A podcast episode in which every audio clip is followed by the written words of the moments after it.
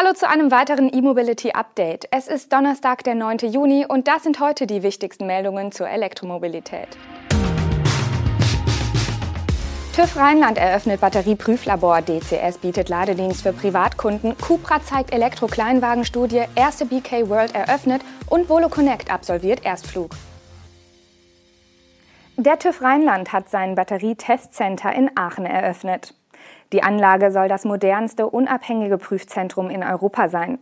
Dort können nicht nur elektrische Tests und Simulationen der Haltbarkeit durchgeführt werden, sondern auch Sicherheitstests bis hin zur Zerstörung der Batterie. Das neue Prüfzentrum ist im niederländisch-deutschen Innovationspark Avantis entstanden. In das rund 2200 Quadratmeter große Labor haben der TÜV Rheinland und seine Partner 24 Millionen Euro investiert. Im Vollbetrieb werden dort 25 Mitarbeitende beschäftigt sein. In der Anlage können Traktionsbatterien bis zu einem Gewicht von 800 Kilogramm geprüft werden. In den meisten aktuellen Fahrzeugen wiegen die Batterien 300 bis 600 Kilo. Wichtig zu wissen, in dem Zentrum geht es nicht um Batterien von gebrauchten Elektroautos, sondern um die Homologation neuer Akkus. Die in neuen Fahrzeugmodellen verbauten Batterien müssen unterschiedliche Sicherheitsstandards erfüllen. Genau das will der TÜV Rheinland in der Anlage abprüfen können. Die Tests umfassen die elektrische Sicherheit und Verlässlichkeit, Leistungen und spezielle Klima- und Umweltbelastungen. Im Anschluss werden mechanische Tests und Haltbarkeitstests durchgeführt, bevor, da, bevor dann die zerstörenden Prüfungen folgen. Dabei werden die elektrischen, thermischen oder mechanischen Belastungsgrenzen der Batterien ermittelt. Um diese Tests präzise durchführen zu können, wurden in den 18 Monaten Bauzeit zum Beispiel sieben Klimakammern errichtet, die Temperaturen zwischen minus 60 und plus 90 Grad Celsius abbilden können. Zudem gibt es eine Salzkorrosionskammer, eine Kammer zur Staubprüfung, einen Shaker zur Simulation von Schwingungen und Stößen sowie einen Teststand für Schallwasser. Und in einer speziellen Bunkeranlage werden dann die zerstörenden Tests durchgeführt. Die Anlage ist für Falltests, Nagelpenetration, Über- und Tiefenentladung, hohen Druck, Quetschung und Brandsimulation ausgelegt. Mit dem neuen Ladedienst Charge Now hat Digital Charging Solutions erstmals eine Lösung für alle Fahrer von Elektrofahrzeugen entwickelt. Nutzer erhalten damit Zugang an über 300.000 Ladepunkten in ganz Europa. Der Ladedienst startet zunächst in Deutschland, Österreich und der Schweiz und wird dann sukzessive in ganz Europa angeboten, wie DCS mitteilt. Neben der Suche der Ladepunkte und der Abrechnung umfasst die App auch einen Routenplaner und eine Abfrage der Verfügbarkeit der Ladepunkte. Die Stromspender können wie in anderen Apps nach Kriterien wie Steckertyp, Ladegeschwindigkeit, Betreiber oder Zugangsart gefiltert werden.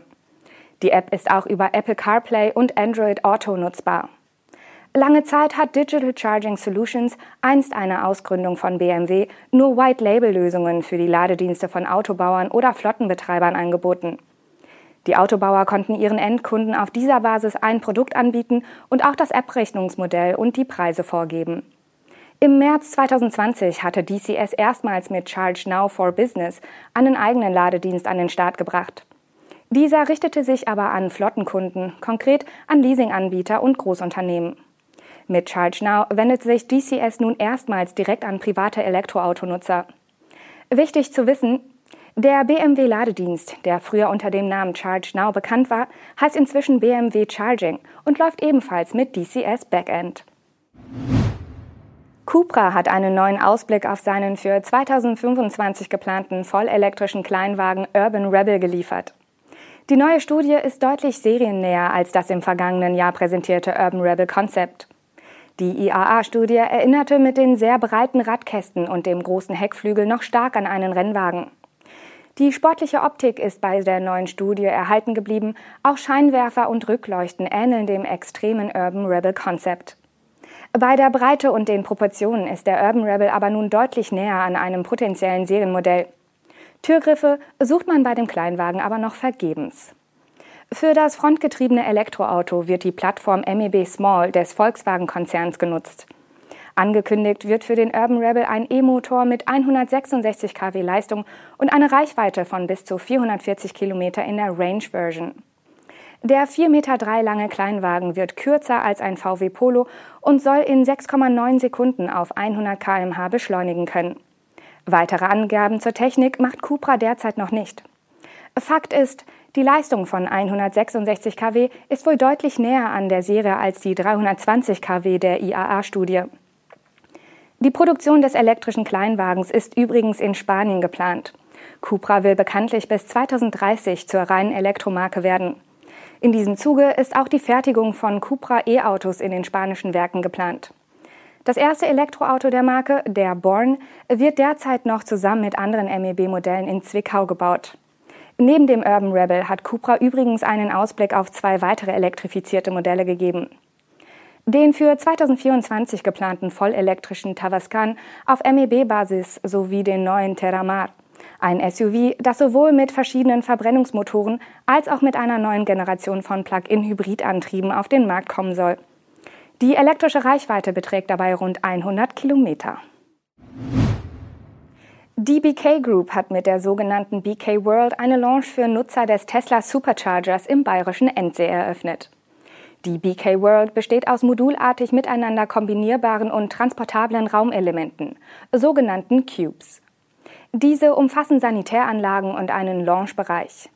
Auch Porsche und Audi erproben das Konzept hochwertiger Ladestandorte. Und Polestar hatte einen ähnlichen Pop-up-Standort nahe München eröffnet, jedoch gepaart mit einem mobilen Showroom.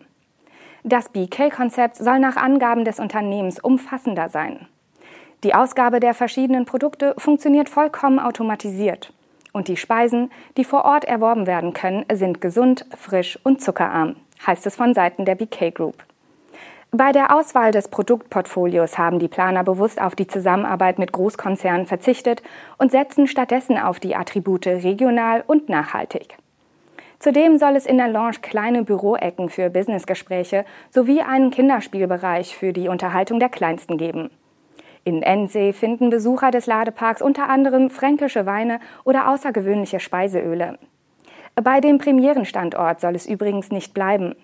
Die BK World Holding plant die Eröffnung von europaweit 300 Standorten in den kommenden fünf Jahren.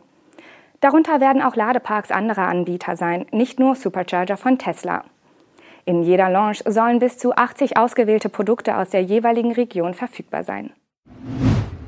Volocopter hat mit seinem viersitzigen elektrischen Fluggerät VoloConnect den Erstflug absolviert. Der Prototyp führte dabei zwei Minuten und 14 Sekunden lang verschiedene Flugmanöver durch. Die kommerzielle Markteinführung des VoloConnect ist für 2026 geplant. VoloConnect ist das dritte Fluggerät von Volocopter.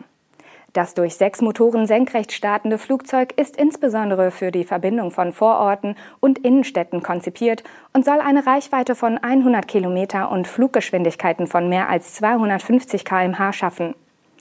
Ausgestattet ist das Flugzeug mit zwei Triebwerken. Der Prototyp absolvierte seinen Erstflug nach nur 17 Monaten Entwicklungszeit.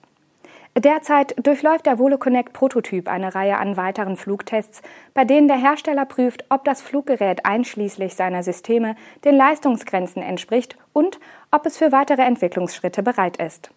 Für den VoloConnect verspricht Volocopter erste kommerzielle Flüge in Paris und Singapur ab 2026.